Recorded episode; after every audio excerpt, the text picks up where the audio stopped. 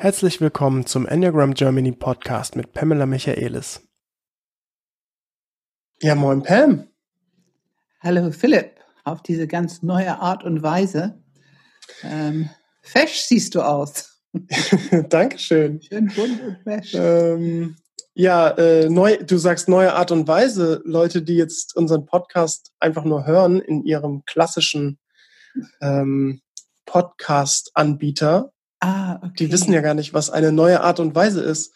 Ja. Ich verrate es mal. Wir haben viel experimentiert und sind dann doch wieder irgendwo gelandet, wo wir äh, äh, zurückgekommen sind auf Zoom und nehmen da gerade unser, unseren Podcast auf.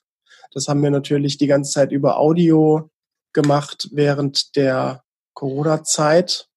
Und dann haben wir gedacht, ach, wenn wir das schon tun, per Audio und wir ja uns eh per Video anschauen dabei, warum sollen uns nicht alle anderen Menschen auch theoretisch anschauen, wenn sie wollen? Das heißt, wenn wir jetzt gerade auf ähm, YouTube zu sehen sind, falls ihr den Podcast auf YouTube hört, dann werdet ihr auch unsere Gesichter sehen. zum ersten Mal und äh, wahrscheinlich nicht zum letzten Mal. Wir wollen aber sehr, sehr achtsam damit umgehen, dass die, dass das immer noch ein Audio, Audio First, ein, ein, ein Podcast ist, der zunächst auf jeden Fall als Audio als erstes funktioniert. Ähm, das heißt, wir werden jetzt versuchen, alles, was wir zeigen, eventuell auch an Schaubildern, so wie immer, ähm, so gut auch per Audiospur zu erklären, dass die Leute gut folgen können. Das ist, glaube ich, sehr wichtig, weil ähm, ja, wenn wir nämlich mal wieder nicht per Video aufnehmen, wir können nicht sagen, wie konsistent und immer das funktioniert. Das ist auf jeden Fall. Ich ich finde es auch Ja. interessant, inwieweit es ablenkt, so Menschen anzuschauen. Ich glaube, die Leute sind sehr unterschiedlich mit visuellen Typen, Audiotypen, also inwieweit es ablenkt, tatsächlich noch ein Bild anzuschauen und das ein Mhm. bisschen ablenkt von wie tief dieses gesprochene Wort, die Inhalte wirklich aufgenommen werden. Ja, also ja, ich kann für mich sagen, ich bin ja leidenschaftlicher Podcast-Hörer, ich höre viele Podcasts.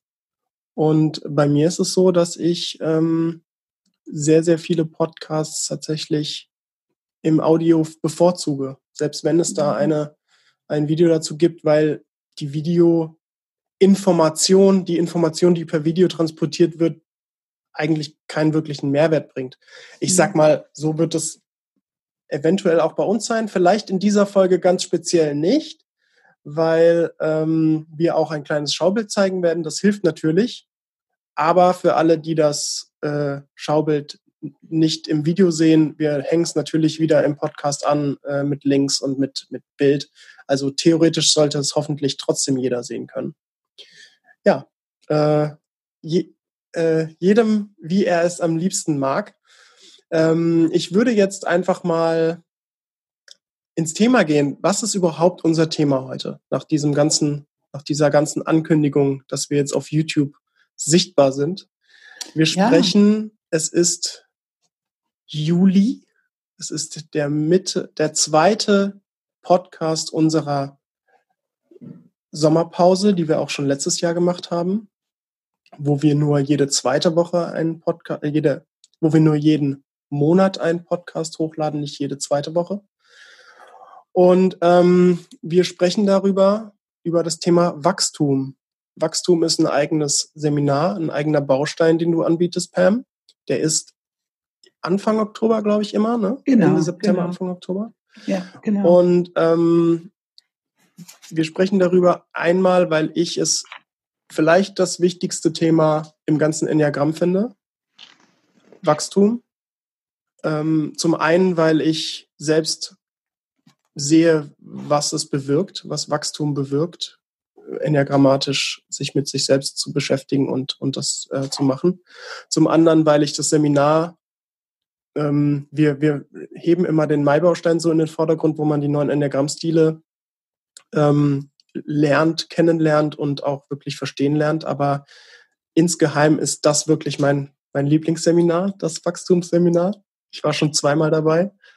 Und ähm, ja, es ist einfach tief, es geht tief, es geht äh, wirklich, ne, es geht um Transformation, also es geht darum, wie kann ich mit dem Enneagramm wachsen.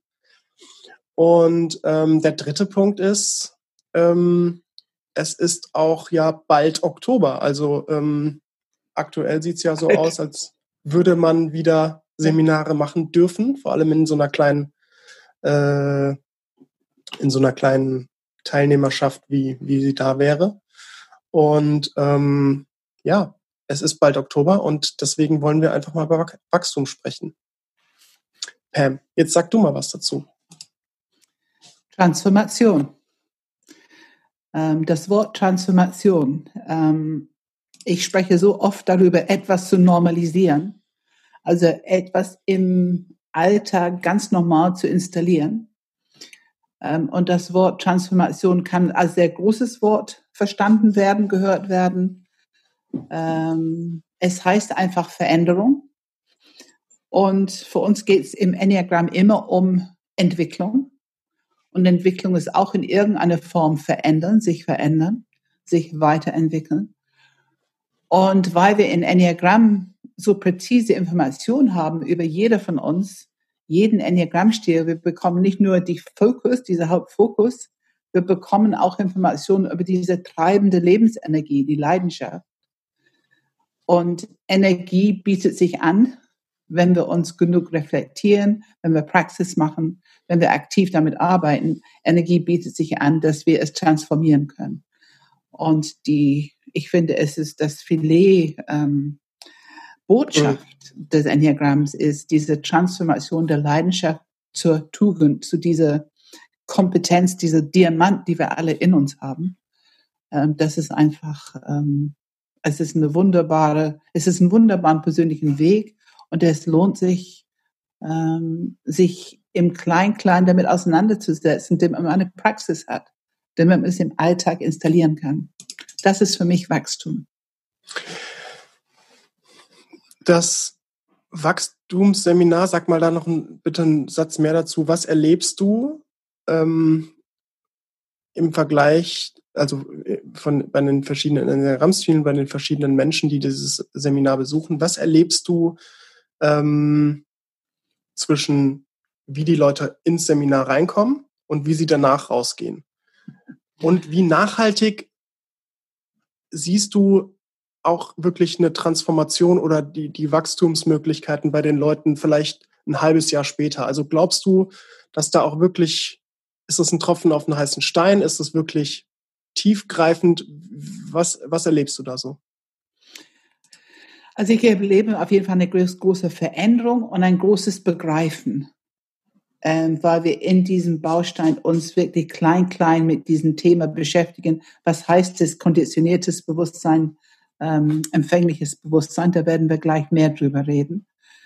Ich erlebe, dass die Leute in Staunen kommen ähm, ich erlebe, dass die Leute ähm, einfach tiefer in Kontakt mit ihren Zentren kommen ähm, und anfangen zu begreifen, dass dieses Wort Transformation was ganz Echtes ist, was man persönlich erleben kann. Ähm, es gibt immer wieder diese Momente, ach so, das erklärt das und ach so ist das gemeint und, und jetzt weiß ich, warum das so und so ist. Also diese Erkenntnismomente, davon gibt es sehr viele die Energie im Seminar vertieft sich in jeden Tag, das ganz deutlich. Die Menschen werden immer ruhiger auf eine bestimmte Art, reden weniger, erkennen sich immer tiefer, auch die anderen. Wenn es Paare sind, dann passiert da auch oft was in Beziehung. Ähm, und du bist der beste Beispiel, Philipp. Ich höre da schon von vielen Leuten. Also der Wachstum, dieses Wachstumsseminar ist einfach, ähm, es ist einfach ein, eine Quelle für Erleuchtung, ist eine Quelle für, ähm, für tiefe Veränderung und ähm, Nachhaltigkeit. Ich glaube, man muss ehrlich sein, jeder Mensch hat mal mehr Aufmerksamkeit und Zeit für seine eigene Praxis und auch mal weniger. Ähm, ich glaube nicht, dass es jemand gibt, der dieses Wachstumsbaustein mitmacht und nicht irgendwas mitnimmt, was die auch in ihrem Alltag ein, einsetzen, was mhm. Praxis oder Zentrenwechsel oder erinnern, dass ich doch diesen Diamant in mir habe, auch wenn ich gerade sehr außer Balance komme. Resilience und so weiter. Ich finde, das ganz Besondere an dieser Oktoberseminar ist, dass man beginnt mit diese Worte, die man vorher, man hat die gehört, man liest die in Enneagrammbücher, aber wenn du über deine Struktur sprichst, du hast genug zu tun mit deinem Fokus der Aufmerksamkeit, mit deiner Leidenschaft, Stärken und Schwächen und Reaktionen und ne, wie kann ich mich weiterentwickeln, Beziehungsstil, Kommunikationsstil und so weiter. Die drei Zentren, das alles kennenzulernen. Man beschäftigt sich noch nicht so viel mit dieser Worte, dieser Liste von Tugenden und sogenannte Holy Ideas. Ähm, das kommt eigentlich erst in diesen Wachstumsbaustein, wo man sich mhm. konkret damit beschäftigt und anfängt zu begreifen, was für eine Rolle die im Leben spielen. Und dass die, ich finde es wichtig, immer wieder zu erinnern, es ist meine Natur jetzt schon. Es ist nicht etwas, was ich entwickeln muss. Es ist nicht etwas, was ich bauen muss, ähm, wo ich lernen muss, dass ich es in mir entwickle, sondern es ist schon da. Mhm. Unsere Arbeit ist da, so ein bisschen tiefer zu graben, um, um es frei zu graben, damit dieses Kompetenz in uns wirklich frei leben kann durch uns. Mhm. Ähm, ja, lass uns da eigentlich direkt einsteigen, auch mit dem Schaubild, weil ich glaube, das ist so zentral und so essentiell und so wichtig. Ich glaube, es ist auch eins der ersten Sachen, die du, die du in dem äh, Oktoberseminar quasi erklärst nochmal ausführlicher, weil es so existenziell ist. Und zwar, damit meine ich, wenn du sagst, mit den Tugenden beschäftigen. Das ist ja erstmal ähm, meistens losgelöst von einem, ähm, von dem, von dem systemischen Hintergrund, wie die Enneagrammstruktur ineinander greift. Meistens ist es ja so, man liest das Wort für Fixierung, man liest das Wort für Leidenschaft, man liest irgendwie äh, Abwehrmechanismus und dann liest man quasi auf der anderen Seite die Tugenden Holy Idea und solche Themen. Und es ist, äh, so wie ich das einschätze, oft so, bis fast immer, zumindest als ich dich noch nicht kennengelernt habe, dass man die, die, die, wie das ineinander greift, wie die Leidenschaft mit der Tugend in Verbindung steht und, und wie das Ganze sozusagen ähm, auch von der einen Seite auf die andere Seite kommt, da kommen wir gleich drauf, von dem konditionierten Bewusstsein auf dem empfänglichen Bewusstsein. Das ähm, ist, glaube ich, ein sehr gutes Hintergrundwissen und auch ein größeres Verständnis dafür, warum die Tugend denn tatsächlich so wichtig ist und warum die Holy Idea tatsächlich so wichtig ist und nicht einfach nur Worte, die irgendwie halt zu meinem Enneagrammstile gehören. Genau, es, es geht darum, dass Worte Leben bekommen und dass Worte die tiefere Bedeutung in uns erfahren wird und dass wir auch akzeptieren. Also es ist, hat ganz viel mit Annahme zu tun, diese Selbstannahme. Es beginnt mit die Struktur. Da braucht man schon sehr viel Selbstreflexion und Selbstannahme, um mich so anzunehmen mit meinem Enneagram-Stil. Am Anfang ist es für den meisten Leute eher Arbeit. Ähm, und wenn man jetzt zu den Tugenden kommt, zu dieser die höhere Kompetenz des Herzzentrums, diese höhere Kompetenz unser System ähm, zu der Diamant, dann hören wir Worte, die noch nicht so viel bedeuten, aber die durch Übungen und durch diese Auseinandersetzung damit eine gelebte Wahrheit wird. Wir, wir erfahren es in uns, dass das tatsächlich ein natürlicher Teil von uns ist und zwar sehr schnell. Meine eigene Erfahrung war, ich bin eine Zwei, Stolz, Demut meine eigene Erfahrung war absolutes Erstaunen, weil ähm, ich war in dem Wachstumsbaustein damals mit Alan Palmer und wir haben die erste Übung gemacht. Ähm, die Zweier sitzen zusammen und besprechen das, was bedeutet Demut für dich. Und ich war so erstaunt, dass indem ich mich mit dem Wort ein bisschen besprochen habe, also ein bisschen überlegt habe, habe ich gespürt, körperlich gespürt, wow, das ist ein unheimlich sicherer Ort für mich. Das ist, das hat was ganz viel ähm, Vertrauen, Stabilität, so eine Art Unbeirrbarkeit. Da kann nichts passieren. Da, da kann ich nicht aus dem Image rausfahren. Da kann mir imagemäßig nichts passieren, weil ich einfach so bin, wie ich bin. Und das ist auch gut so. Und es war eine so schöne Erfahrung. Ich glaube auch eine erste Erfahrung, dass äh, mich das absolut ähm, hat mich gezündet sozusagen. Also dann wollte ich auch die Praxis machen, um das mhm. mehr in meinem Leben zu haben. Ich würde vorschlagen, ich teile einfach mal unseren äh, meinen Bildschirm und äh, damit die Teilnehmer sehen, über welches genau. kleine äh, Schaubild wir hier sprechen. Ja. Ich glaube, es ist wichtig, dass man erstmal, ich gucke gerade auf meinen alten Bildschirm, ich glaube, es ist wichtig, dass wir erstmal äh, sprechen, was ist hier überhaupt zu sehen. Also jetzt für alle Leute, die zum Beispiel nicht das Video sehen, was sehen wir hier, Pam? Was, was sind da für Kreise? Was sind da für Worte? Wie sieht es, wie sieht dieses Schaubild aus? Wir haben vor uns ein, ein Bild, eine Abbildung von ähm, konditioniertes Bewusstsein und den Weg über die drei Zentren, die Themen, die uns, mit denen wir uns beschäftigen, den Weg über die drei Zentren, um im empfängliches Bewusstsein zu kommen. Also ähm, diese Fähigkeit in uns zu entwickeln.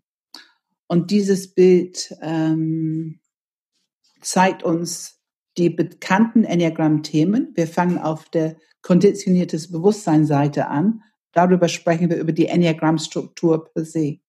Und die Enneagramm-Struktur hat einen Fokus der Aufmerksamkeit, also unsere Wahrnehmungsstil.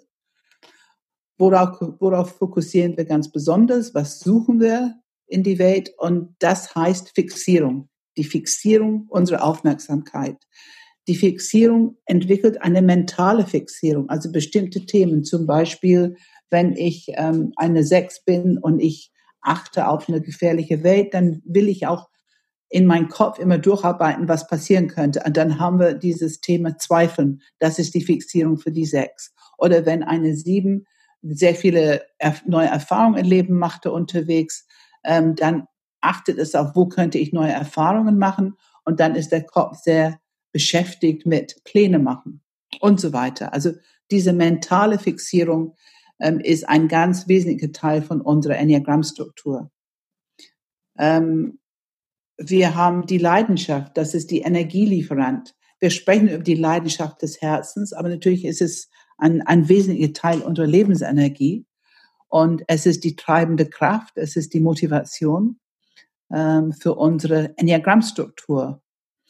Und dann haben wir Bauchzentrum zugeordnet, Instinkte, Automatismen, Somatik. Aber natürlich spielen diese drei Zentren zusammen. Also die Energielieferant, die Instinkte, die ähm, Themen der Leidenschaft, die Fixierung, dieser Fokus, was unsere Enneagrammstruktur in der Welt bewegt und sucht und die Gedankenmuster entwickelt, die emotionalen Reaktionen entwickelt und die, die Grundlebensstrategie entwickelt. Das ist ein Automatismus, das ist eine Programmierung. Da haben wir nicht sehr viel freie Wille. Wenn wir aber mit der Enneagram-Arbeit anfangen, es kennenzulernen, diese Selbstbeobachtung entwickeln in uns, bekommen wir immer mehr Möglichkeiten, die Struktur zu lockern ein bisschen wie ein Karten oder zwei Karten aus dem Kartenhaus nehmen. Ähm, wir lockern die Struktur und bekommen mehr Möglichkeiten, langsam aber sicher, mehr zu sehen, äh, mehr Möglichkeiten, wie wir auf Dinge reagieren können, mehr Verständnis, ähm, mehr Worte, mehr Kommunikationsmöglichkeiten. Und unter anderem haben wir über diese Arbeit, die Enneagram-Arbeit mit den Strukturen, die drei Zentren, auch die Möglichkeit, unsere Aufmerksamkeit von außen nach innen zu lenken. Das ist eine von den wesentlichen ähm, Themen für Wachstum, für Entwicklung, ist innere Beobachter, merken, wo meine Aufmerksamkeit ist, die Lenkung der Aufmerksamkeit und wir können es von außen nach innen lenken. Wenn wir es nach innen lenken und wir es in die drei Zentren bewusst und aktiv lenken können, dann können wir natürlich unser Kopfzentrum befreien von dieser Fixierung, indem wir ins Herz atmen, im Bauch atmen. Dann können wir es, die Leidenschaft in Balance bringen durch diese Bauch-Herz-Verbindung, die wir üben und üben und üben und üben, also geerdete Haltung, Bauch-Herz-Verbindung. Und dann können wir im Körper, im Bauchzentrum, die, die Energie der Leidenschaft halten Und mit dieses liebevolle, wohlwollende Akzeptanz einfach halten, ohne zu denken, ohne etwas zu sagen, ohne irgendein Verhalten auszuleben, was sonst zu meiner Enneagrammstruktur ähm, gehören würde, dann kann diese Energie innerhalb des Körpers transformiert werden. Es kommt einfach auf eine höhere Frequenz. Es kommt sozusagen auf der, es bewegt sich auf der linken Seite zu dem höheren Herz und höheren mentalen ähm, Kompetenzen. Und das, der höhere Herz benennen wir Tugend. Das wäre zum Beispiel bei sechs Mut. Ähm, bei sieben wäre das ähm, Sub, äh, Nüchternheit. Ähm, und dann haben wir die heilige Idee, das ist der mentale Aspekt. Und das sind einfach die Gabe, die wir für die Welt haben. Also unser Diamant bringt diese Gabe mit, die Tugend und diese heilige Idee, Holy Idea. Und dafür gibt es Worte für jeden Enneagrammstil. Und was auch wichtig ist, ist zu wissen und zu erleben, im Grunde, wenn wir anfangen, uns mit diesen Worten zu beschäftigen, das sind essentielle Aspekte in uns. Das sind Kompetenzen, die alle zusammen ähm, ja diese Feld der Empfänglichkeit ausmachen. Es ist eine sehr hohe Intelligenz, die wir Menschen zur Verfügung haben, wenn wir auf die empfängliche Seite unterwegs sind. Also wenn wir empfänglich werden ähm, für unser Leben, äh, in jede Situation eine Antwort geben zu können aus der empfänglichen Intelligenz, die empfängliche Energie. Insofern ist es ein Modell, diese, dieses Bild zeigt der Weg der Transformation von konditioniertes Bewusstsein zu empfängliches Bewusstsein. Hm. Ähm, ich würde, hast du noch was? Weil ich, sonst will nee, ich dir eine Frage stellen. Und zwar, ähm, du hast jetzt über, du, du bist jetzt quasi einmal durch, also du bist jetzt mehr oder weniger bei dem Schaubild einmal von dem konditionierten, Fixierung, Leidenschaft äh, und, dann, und dann auf die andere Seite, also ähm, quasi auf die empfängliche Seite mit der Tugend und der Holy Idea. Ähm, ich würde gerne in der Reihenfolge ein bisschen konkreter und präziser werden. Konditioniertes Bewusstsein. Ähm, kannst du andere Worte für konditioniert nutzen oder das besser erklären, was konditioniert bedeutet? Also für mich bedeutet es programmiert. Ähm, ich denke immer an ein Radar. Das ist ein Radargerät, die programmiert ist, bestimmte Aspekte von die Welt um dich herum aufzunehmen. Es ist wirklich, es sucht bestimmte Informationen, um meine Enneagrammstruktur zu dienen. Und diese Konditionierung produziert erstmal die Wahrnehmungsstil automatisch. Das andere wird weggelassen, fällt im Hintergrund. Ich nehme es gar nicht wahr, wenn es mein Enneagrammstil nicht interessiert. Ähm, und daraus produziere ich mein Denken, meine emotionalen mhm. Reaktionen und meine Grundlebensstrategie. Also es ist wirklich eine tiefe Programmierung in unsere Neurophysiologie. Hm. Eingebettet in unsere Neurophysiologie. Es ist ja auch der geschlossene Teil unseres Systems. Ne? Also du sprichst ja immer von ähm, reaktiv und wirklich ähm, sozusagen in Balance, geerdet, präsent. Ähm, und das ist letztendlich ja der konditionierte Teil, also die, die, dieses, mh, hm, dieses geschlossene System, in dem wir, man kann ja fast sagen, eigentlich keine wirkliche freie Wahl haben, wie wir uns ganz jetzt gerade genau. entscheiden. Ganz genau. Also ganz genau.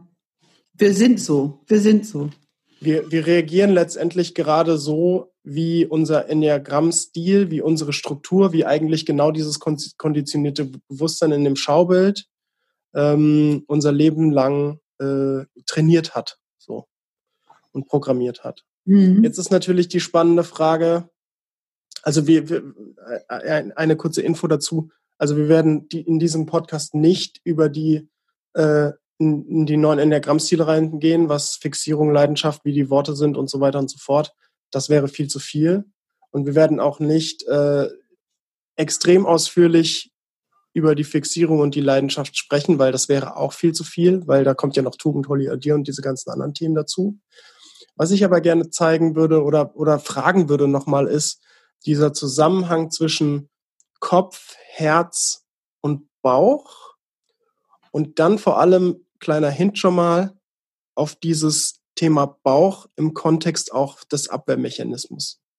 Also mhm. dieser, dieser, ähm, dieser Abwehrmechanismus, der ja, dass wir auf die empfängliche Seite kommen, ja quasi fast schon unser Türsteher ist. Also es ist ja so, der Abwehrmechanismus ist, zumindest hast du das in einem der Wachstumsbausteine mal gesagt, die letzte Instanz, die uns davon abhalten will, empfängliches Bewusstsein und unsere transformierte Selbst zu leben.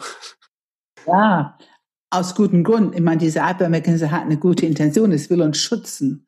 Es will uns vor früherer Verletzung, ähm, befürchtete Verletzung schützen. Es hat eine sehr gute Intention. Deswegen brauchen wir unbedingt eine gute Beziehung dazu, um damit aktiv arbeiten zu können. Aber was ich wichtig finde, ist, was du gesagt hast, dass diese Programmierung, erstens ist es normal. Jeder Mensch hat eins davon ganz normal. Das ist kein Grund, äh, eine Diagnose von mangelhaft irgendwie zu erstellen. Mhm. Nein, es ist in sich erstmal ein, ein, es hat einen bestimmten Sinn, diese Programmierung. Ähm, es ermöglicht uns bestimmte Intuition und Kompetenzen zu entwickeln. Es ist eine Quelle, um bestimmte Expertise in die Welt zu bringen. Es ist allerdings auch eine Quelle für bestimmte Art von Leid und Stress für uns und teilweise für andere. Ähm, und es verhindert uns daran, diese tiefere Intuition, diese tiefere Kompetenz, die wir auch in uns haben. Es verhindert uns daran, da wirklich es zu leben, es zu empfangen und zu leben. Und wenn wir noch ein Stückchen weitergehen, die Abwehrmechanismen ist das, was uns wieder in die Verschließen schickt. Mhm. Wenn wir gerade dabei sind, nach innen zu gehen und gute Praxis zu machen und uns zu öffnen, Herzzentren zu öffnen, Bauchzentren zu öffnen, wenn wir gerade dabei sind, dieser Abwehrmechanismus bekommt kompletten Panik und sagt, mhm. bist du des Wahnsinns? Schnell wieder zumachen, schnell wieder schützen, nach oben, schön wieder kontrahiert und deine konditioniertes Bewusstsein bitte wieder punktgenau leben. Also verändere nichts, erweitere dich nicht. Ähm, und, und, und diese Dynamik kennenzulernen und auch in dir beobachten zu können, das braucht natürlich ein bisschen Entwicklungsarbeit, aber es in dir beobachten zu können und aktiv damit umzugehen, finde ich das eine solche Ermächtigung in unser Leben. Es gibt uns so viele Möglichkeiten, uns weiterzuentwickeln ähm, und ganz andere Intuition, ganz andere Energie zur Verfügung zu haben, ganz andere Intelligenz zur Verfügung zu haben.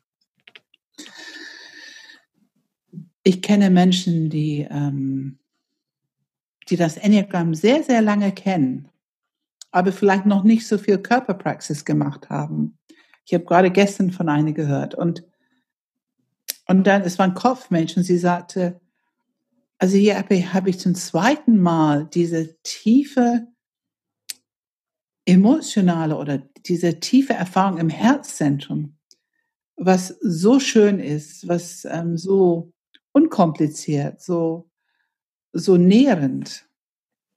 Also sie war so begeistert, sie fand das so schön und im Grunde spricht sie über ein offenes Herzzentrum und dann kann man auch Erfahrungen von Liebe im tiefsten Sinne machen. Wie ihr wisst, ich spreche immer über Liebe als Love is not Hollywood.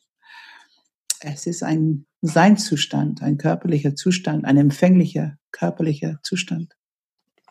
Ich, äh, ich mir fällt dann ein tolles Zitat dazu ein. Ich habe gerade nachgeguckt in meinem kleinen äh, schlauen Notizbuch äh, ähm, von Robert. Ich wollte nämlich die richtige, äh, die richtige Person zuordnen ich habe es von Robert Holden gehört. Ich weiß nicht, ob er es von irgendjemand anderem gehört hat. In einem, in einem äh, Enneagramm-Podcast habe ich es gehört. Äh, Robert Holden hat den, den interessanten Satz gesagt. The ego is trying to be what the self already is. Ja, ja, ja. Also wir versuchen ja. eigentlich mit unserem ja. Ego und mit allem, was wir in unserem konditionierten Bewusstsein und mit dem Abwehrmechanismus und der Tugend und so weiter, äh, versuchen wir eigentlich nichts anderes als auf die Seite des empfänglichen Bewusstseins zu kommen. Verzweifelt. und das Interessante ist, dass um das zu tun, eigentlich man langsamer werden muss, als noch mehr zu versuchen je mehr man versucht, desto weniger wird es funktionieren. Und je, je langsamer man, man bleibt und je mehr man äh, die Möglichkeit hat, ja, durchzuatmen, ne? die ganze, alles, was du immer sagst, innerer Beobachter, ähm, Aufmerksamkeit lenken, atmen. Praxis ist prinzipiell so einfach und sie würde und, uns. Und akzeptieren und wohlwollen, das sind die zwei Worte, sind so mächtig, hm. um zum Beispiel dieser Leistungsdruck, dieses Ich muss es schaffen, ich muss es, dieses Muss im Leben zu entmachten. Hm. Wohlwollen und Akzeptanz. Das macht dich nicht schwacher. Das macht dich nicht weniger kompetent. Das macht dich nicht weniger leistungsfähiger, sondern mehr. Und was ich so interessant finde, um, um nochmal dein, dein Seminar da so hervorzuheben als, als gut, ähm, zumindest für mich, ich, ich spreche jetzt einfach aus meinem, was mir es gebracht hat, ist, dass es, es ist eine Sache im Podcast darüber zu reden, was die Leidenschaft und die Fixierung für Worte sind und, und vor allem der Abwehrmechanismus, der meiner Meinung nach oft, ich finde, der hat zu wenig Beachtung im, in der Enneagrammwelt im Vergleich zur Leidenschaft. Die ist immer so die Leidenschaft, aber der Abwehrmechanismus ist mindestens genauso heftig, finde ich. Und was ich interessant finde, ist in diesem Seminar, sich damit zu wirklich zu beschäftigen und den zu ver verstehen und zu erleben und nicht sozusagen nur zu lesen, okay, äh, Abwehrmechanismus ist halt ähm, ähm, Identifikation, fertig. so. Sondern wirklich zu verstehen, was ist Identifikation und wie fühlt sich das an und so weiter und so fort. Ähm, das äh, hilft, glaube ich, dann auch, um diesem empfänglichen Bewusstsein zu kommen. Und, und ähm, dann gehen wir da mal rüber. Also äh, vorausgesetzt, man hat jetzt die Praxis gemacht und, und äh, natürlich möglichst in Situationen, in denen es nicht vielleicht die herausforderndste des Lebens ist ähm, und, und kommt auf die Seite des empfänglichen Bewusstseins. Auch hier das Wort empfänglich. Ähm, was bedeutet das Wort empfänglich? Und ähm, warum, warum, also was, ja, was ist empfänglich? Empfängliches Bewusstsein. Also wir sprechen immer wieder, ich spreche wieder über geschlossen sein und offen sein. Das ist schon geschlossen, ist nicht empfänglich, es ist konditioniert, es ist reaktiv. Und wenn das System offen ist, dann werden wir empfänglich. Ähm, es ist auch etwas, was immer mehr, äh, da reden mehr Leute drüber. Also wenn wir über Präsenz mhm. sprechen, dann ist es ein Seinzustand, wo wir empfänglicher sind, auf jeden Fall, als wenn wir geschlossen sind. Ähm, Theorie U, die ich immer wieder erwähne, ähm, die haben es sozusagen in, in die Businesswelt gebracht. Aber es ist Theorie U spricht darüber, wenn du unterhalb dieser Abwehrmechanismen kommst, wenn du in diesen empfänglichen Bereich kommst, wo deine viel höhere Intelligenz und dein Diamant und was wirklich durch dich leben will, auch wirklich äh, zur Verfügung ist. Du kannst es empfangen. Und wenn du über empfängliches Bewusstsein sprichst, du merkst körperlich, was für ein Unterschied. Ich sage immer, wenn ich arbeite, das hast du sicherlich öfter gehört, wenn ich arbeite, ich lasse mich da hinein und dann gibt es keine Fragen mehr. Dann ist es alles so natürlich und ähm, dann weiß ich, was zu tun und was zu sagen ist und welche Intervention und was machen wir jetzt und wie passen die Übungen aufeinander, weil ich es empfange. Ähm, und da bin ich in Kontakt mit diesen, diesen, ähm, ja, mit diesen Demut, dass ähm, was durch mich durchleben will, ist ja, es heißt Holy Will, also höhere Wille, aber es heißt einfach, dass es perfekt für das, die Situation, die wir haben, für die Menschen, die wir haben, für die Entwicklung, die wir machen wollen, für die Erfahrung, die wir machen wollen. Also empfängliches Bewusstsein ist für mich jedenfalls sehr viel sicherer.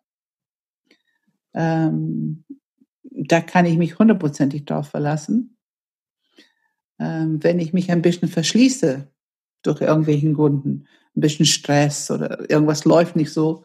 Ähm, und, und, und dann versucht zu denken, was wir als nächstes machen und so weiter so. Ähm, dann kann es schon mal passieren, dass ich merke, ups, das war doch nicht so gut.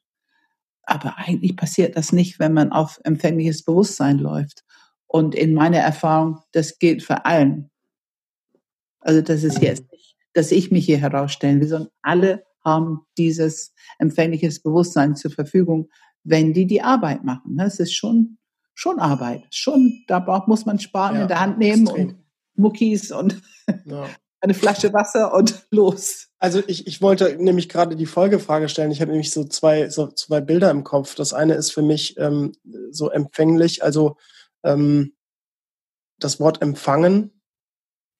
Wenn man meiner Meinung nach diese beiden Bereiche konditioniert und empfänglich ähm, ähm, nochmal anschaut im Kontext, wie die, wie die, wie das verläuft, wie der Transformationsprozess verläuft. Also es ist ja mehr oder weniger tatsächlich eine Richtung. Also von der Fixierung über die Tugend, über den Bauch, über die Abwehrmechanismus hin zur anderen Seite, der empfänglichen Seite, wo man dann ähm, über die Tugend wieder zur Holy Idea und zum höheren Selbst äh, sozusagen kommt.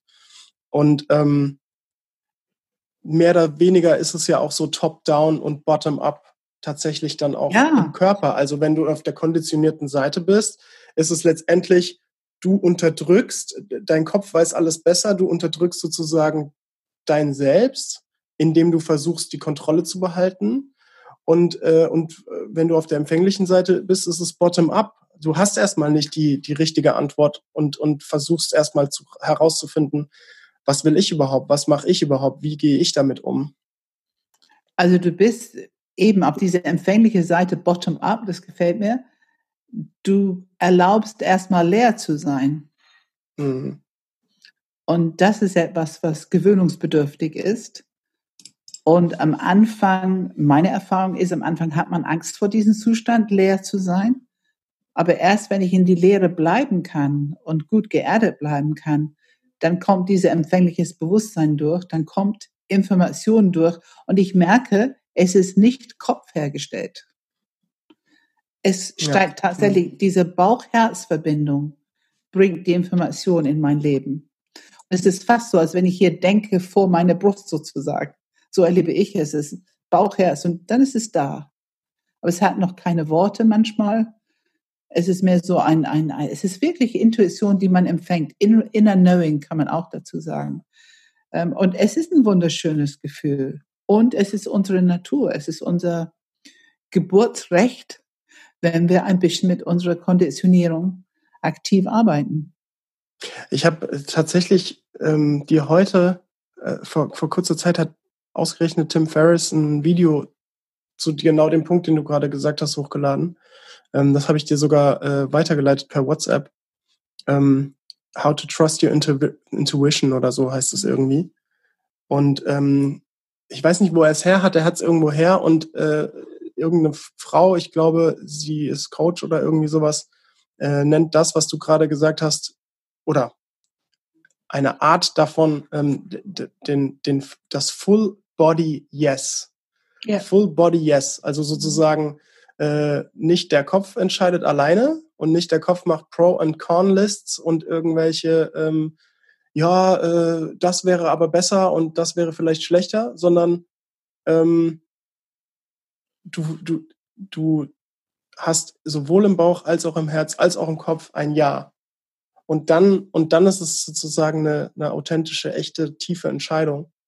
Und was ich merke immer wieder ist, was ich immer wieder merke, im Business-Kontext jetzt zum Beispiel, ähm,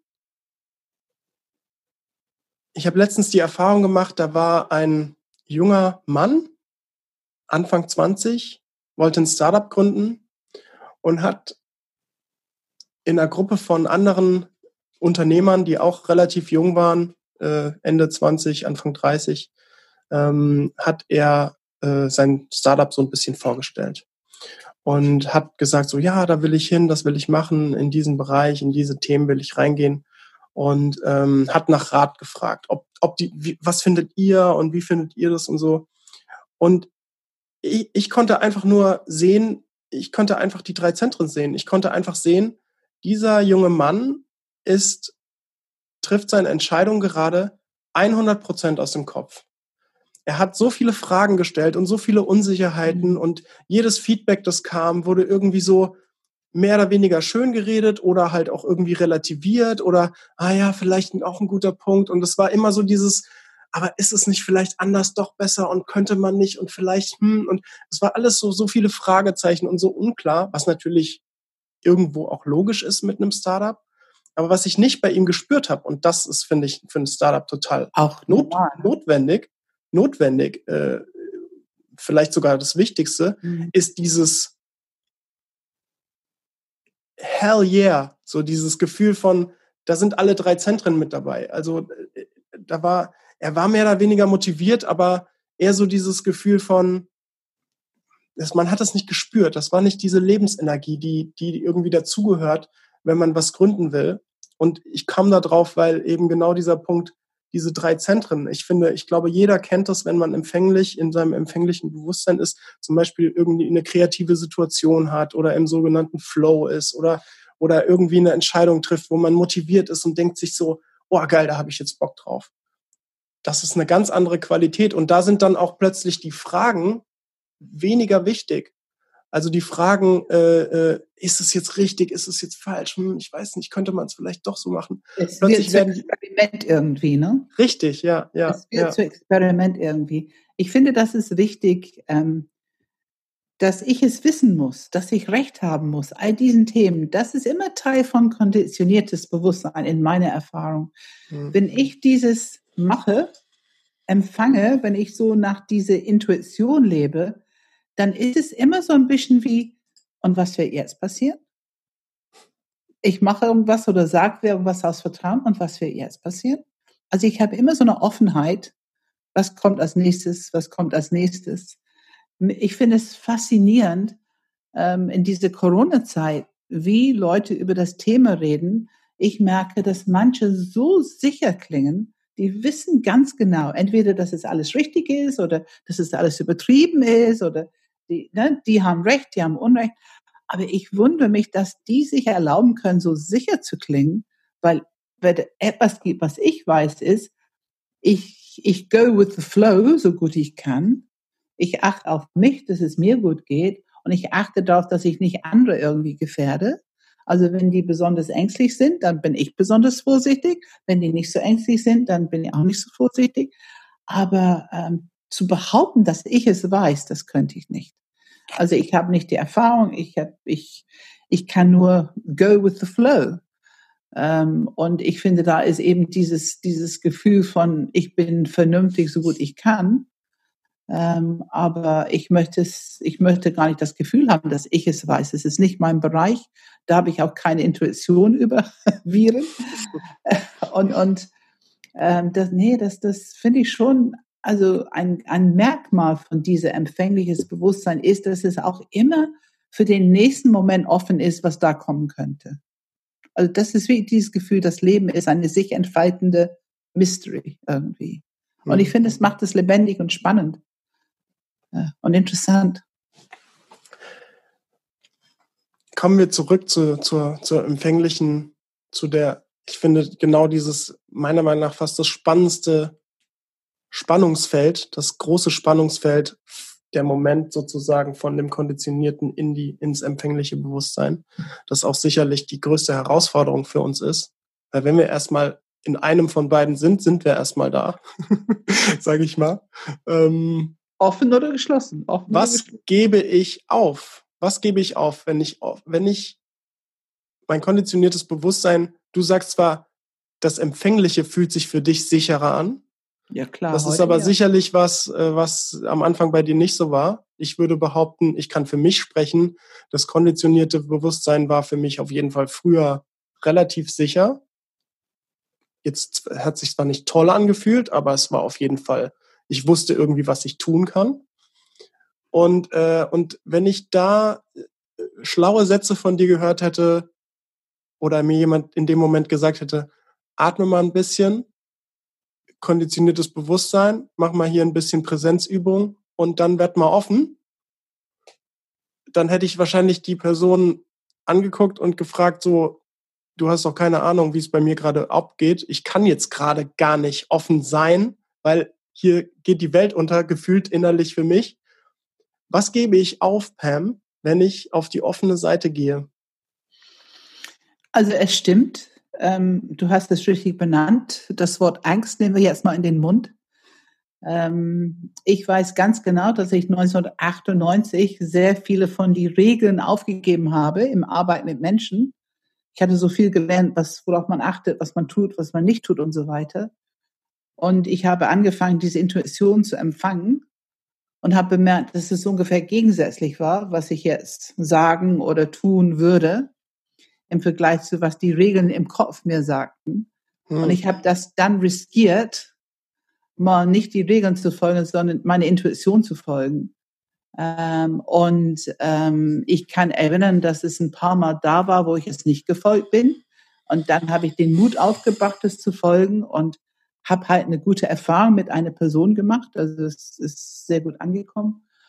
Und das hat mir geholfen, durch die Erfahrung langsam aber sicher die Angst abzubauen. Aber was hundertprozentig stimmt, ist, am Anfang des Weges mit diesem empfänglichen Bewusstsein war es oft Angst begleitet.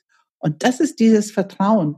Ich brauchte schon diese körperliche Fähigkeit, mich zu erden, präsent zu sein, für was in meinem Körper ist und die Bereitschaft, es zu halten mit Wohlwollen, mit Akzeptanz und trotzdem zu erkennen, was da einfach stärker war, diese empfängliche Bewusstsein.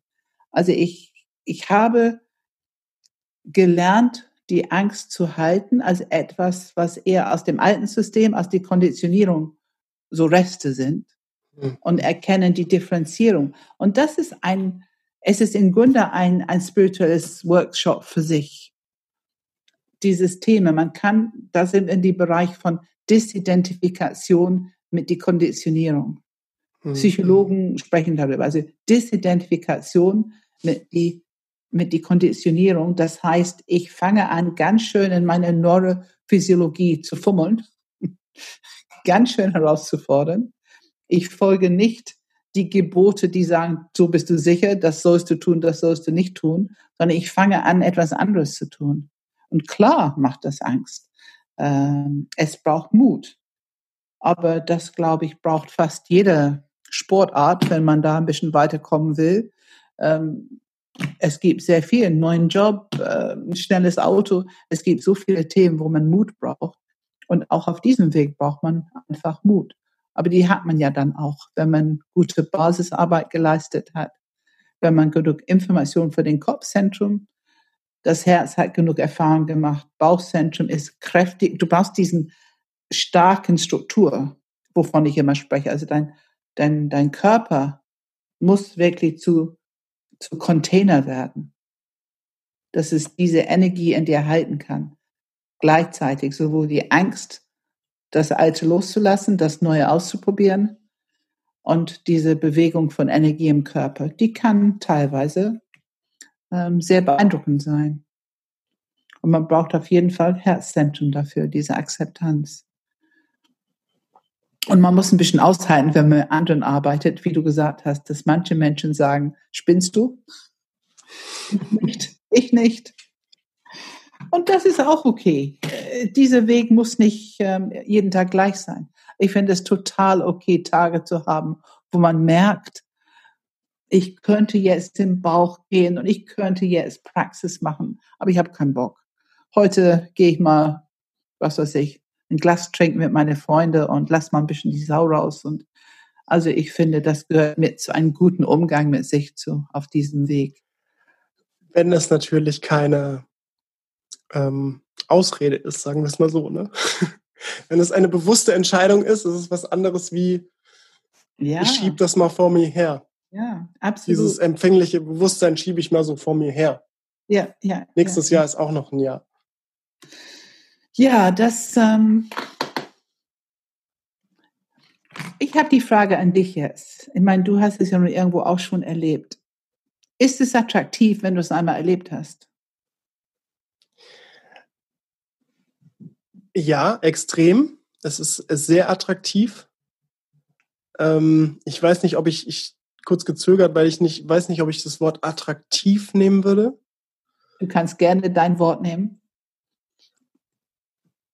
Ich würde es befreiend nennen.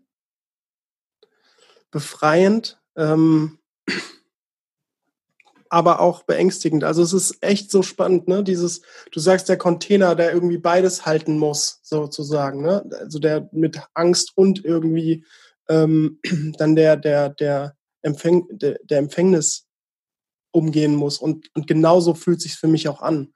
Also es kommt auch für mich jetzt noch und, und oft genug dieser Moment, wo ich weiß, jedes Mal, wenn ich versuche, nicht aus meinem konditionierten Bewusstsein zu handeln, sondern ins empfängliche Bewusstsein zu gehen, ist, ich weiß, das würde ich auch mal interessieren, ob es bei dir auch noch so ist, ist es immer noch jedes Mal, es wird zwar weniger, aber es ist immer noch jedes Mal dieses Gefühl von so, so dieses Durchatmen, dieses, dieses, oh, was begegnet mit der, dieses, dieses Gefühl von Angst, dieses, oh, ach, so dieses, so muss ich da jetzt, kann ich nicht doch irgendwie einfach meine Dreier-Schiene hier fahren und irgendwie auf Performance und so weiter.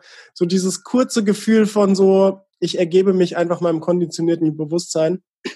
Aber sobald man da einmal durch ist, durch diesen, durch dieses Tal, äh, ist es immer befreiend für mich jetzt gewesen. Also ich hatte noch keine Situation, in der es nicht so war. Also ist es für dich auch noch so? Dass ich Angst habe. Na, ich denke die ganze Zeit, das ist doch ein, ist das Schönste, was es gibt. Also das ist der Ort, wo ich einfach leben möchte. Ich vergesse es natürlich manchmal. Ne? Wenn ich, wie gesagt, wenn das Leben ein bisschen fordert, ein bisschen Stress und dies und das, dann äh, merke ich plötzlich, dass ich mich im Körper mich nicht wohlfühle. Ähm, und dann, ähm, ja, dann erkenne ich meistens, dass es irgendwo was geschlossen, Kontraktion, was auch immer. Und dann atme ich sofort ähm, wieder offen. Also für mich ist der offene Zustand sehr viel attraktiver und angenehmer und, und ähm, wärmer und, und sicherer als diese geschlossenen. Der geschlossene ist Stress. Ähm, aber trotzdem gibt es die Abwechslung. Also hm. ich weiß nicht, ob es einen Mensch gibt, der nicht mehr die geschlossene erlebt. Ich kann es mir nicht vorstellen, weil das Leben bietet einfach was. Ähm, und dazu ist aber, muss man jetzt auch mal wieder was Positives sagen, dazu ist unsere Ego und unsere Enneagrammstruktur ja auch viel zu wichtig, als dass man dort nicht leben sollte. Sie hat ja, ja auch ist, einen, einen ich, Sinn. Ich finde, ja, ich finde, was wir eigentlich wollen mit dieser Arbeit, ist die Bewertung rausnehmen. Hm, ja. Ähm, wir sind als Menschen ganz natürlich unterwegs. Wir haben es alle. Wir haben ja so ein, so ein System. Unsere Neurophysiologie ist tatsächlich so programmiert, um uns zu gut durchs Leben zu bringen, um uns zu beschützen vor bestimmten Themen, bestimmte Stärken zu entwickeln und bestimmte Schwächen leider werden mitentwickelt. Ähm, und wenn wir es, dieses Wissen nutzen wollen, dann können wir das alles für uns entdecken. Aber ich finde, die Entdeckungsreise per se ist schon was sehr, sehr Gutes. Also es lohnt sich einfach nicht, sie allzu viel aufzuhalten mit diesen Bewertungsthemen. Das ist sehr leicht gesagt. Das weiß ich. Hm. Es ist eine, es ist eine schwierige Aufgabe, ähm, die Bewertung tatsächlich loszulassen. Aber wir müssen wissen, dass Bewertung eine sehr große Rolle spielt, uns zu verschließen. Also unser Ego hat mit dieser Bewertungsprogrammierung äh, immer das, es will Kontrolle haben, es will das Gefühl von Kontrolle haben. Also unser Ego mag es gerne, Recht zu haben, das Gefühl von Kontrolle. Es mag gerne Schuldigen finden und die sind doof und wenn die es nur anders gemacht hätten. Ähm, aber das dient alles irgendwie, das Bewerten dient Verschließen und es dient Anhaften an Leid. Es hält unser System in einen unguten, unglücklichen Zustand.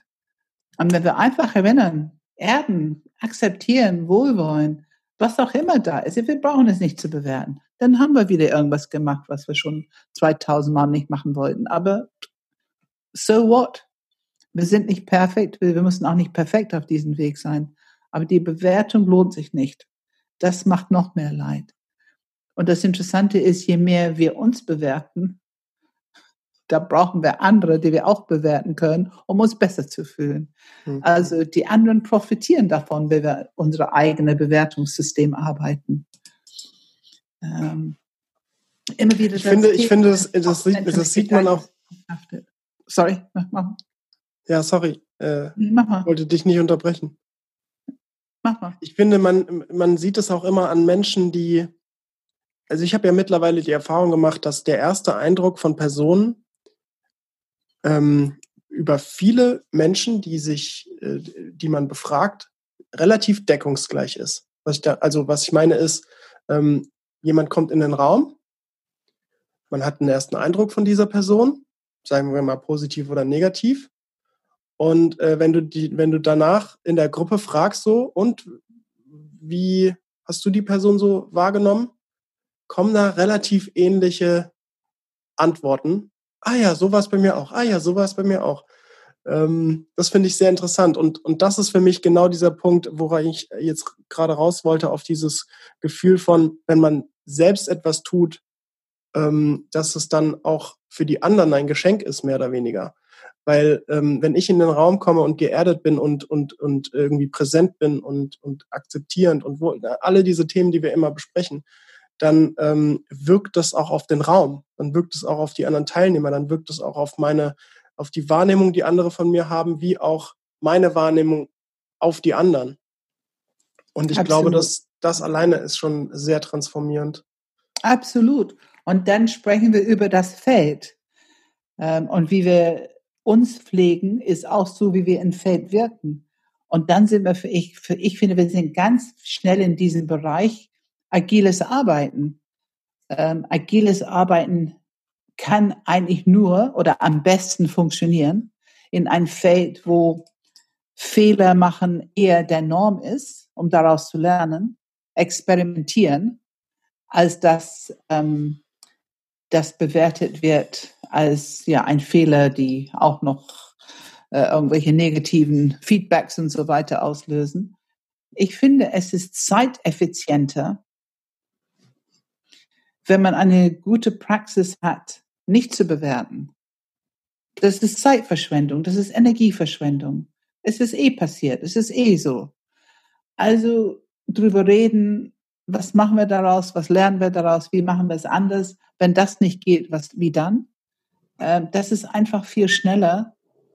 Es ist viel angenehmer für das Feld, weil die Leute entwickeln Vertrauen. Wir sind hier sicher, wir können innovativ sein. Wir können ausprobieren, wir können experimentieren. Es wird eher wertgeschätzt, als dass wir dafür ein Kopf kleiner gemacht werden. Und ich finde, das ist so wichtig für diese innovativen Felder, die wir in Teams entwickeln wollen heute. Es muss aber verstanden werden und es müssen ein paar Leute die Arbeit machen. Es muss eine mhm. Bereitschaft sein, diese Arbeit zu machen. Ähm, das ist ja das, was Theorie U ähm, sozusagen in die Welt bringen will. Ähm, Okay, ähm, ich würde mal so fragen. Ich finde, wir haben viel abgearbeitet, also viel, viel, viel Einleitungsthemen abgearbeitet. Das Spannende würde ja jetzt erst richtig kommen, sich damit im tiefergehenden zu beschäftigen. Aber das würde einfach den Rahmen sprengen. Ich meine, wir haben ja bei diesem Schaubild jetzt schon eine Stunde gebraucht. Hast du noch irgendwas, was du hier ergänzen willst? Inhaltlich, was wir vergessen haben, konditioniertes Bewusstsein, empfänglich, die Transformation, der, der Weg rüber, ähm, vielleicht auch nochmal Fixierung, Leidenschaft irgendwie, Tugend, Holy Idea, irgendwas als Abschluss. Also ich glaube, du hast es eben genannt. Ich würde nur hinzufügen, gut zu verstehen, dass das was mit Verschlossensein zu tun hat, Konditionierung. Also schon tüchtig und mit viel Kompetenz, aber eben verschlossen, also nicht so offen für Neues und für mehr. Und dass diese, dieses, die Arbeit unten im Bauch zu kommen, im Container und dann empfänglich zu werden für das, was kommen will, das ist, wo deine höchste Intention, Intuition und Intelligenz als Quelle zur Verfügung steht. Und das ist eine offene Haltung, wo du viel mehr sehen, hören, wahrnehmen und auch viel mehr Möglichkeiten hast, dich zu verhalten, eine Antwort auf das Leben zu geben. Ja, schön. Ähm, das Ganze würde natürlich im Oktober-Seminar nochmal viel ausführlicher erlebt werden. Das ist ja gerade das Spannende, dass man es dort erleben kann und nicht nur äh, leere Worthülsen theoretisch bespricht. Ähm, machen wir Ende, oder? Ich glaube, das war gut. Dann ähm, ja, vielen Dank fürs Zuhören. Wenn ihr Fragen, Anregungen, Kritik, sonstige Wünsche habt, die ihr gerne uns weiterleiten wollt, dann schreibt doch bitte eine E-Mail an podcast at enneagramgermany.de. Ansonsten genau, findet ihr diesen Podcast überall, theoretisch, in jeder Podcast-App und dieser natürlich ganz speziell auf YouTube. Wer unsere Gesichter und Schaubilder in dem Video direkt eingebunden sehen will, der geht am besten auf YouTube und schaut sich das da an. Wir können natürlich, wie gesagt, nicht versprechen, dass es jetzt immer so läuft, aber ähm, wir versuchen zumindest immer, wenn wir remote aufnehmen und uns nicht live treffen, auf jeden Fall das aufzunehmen. Ähm, ja, ansonsten äh, äh, das Thema Wachstumsbaustein haben wir jetzt schon angesprochen, Pam. Deswegen skippen wir einfach mal die Frage, was steht als nächstes an? Das ist vom Weil, 1. bis 4. Oktober, das ist vielleicht interessant. Ja, okay, das ist noch gut zu wissen, ja. 1. bis 4. Oktober. Waren es nicht immer fünf Tage?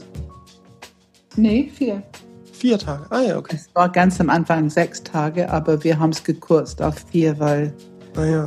es ist halt heutzutage, du, wir machen immer noch diesen sechs Tage, äh, aber es ist schon heftig, Leute zu kriegen für sechs Tage. Ja. Also für die Leute, die wir haben wollen. Mhm wollen die Profis, wir wollen die, die wirklich im Unternehmen und im Leben arbeiten und unterwegs sind. Die wollen wir haben. Wir wollen nicht nur die, ich sag mal, jetzt ganz böse. Das ist jetzt nicht mehr online. Das geht nicht mehr online, ne?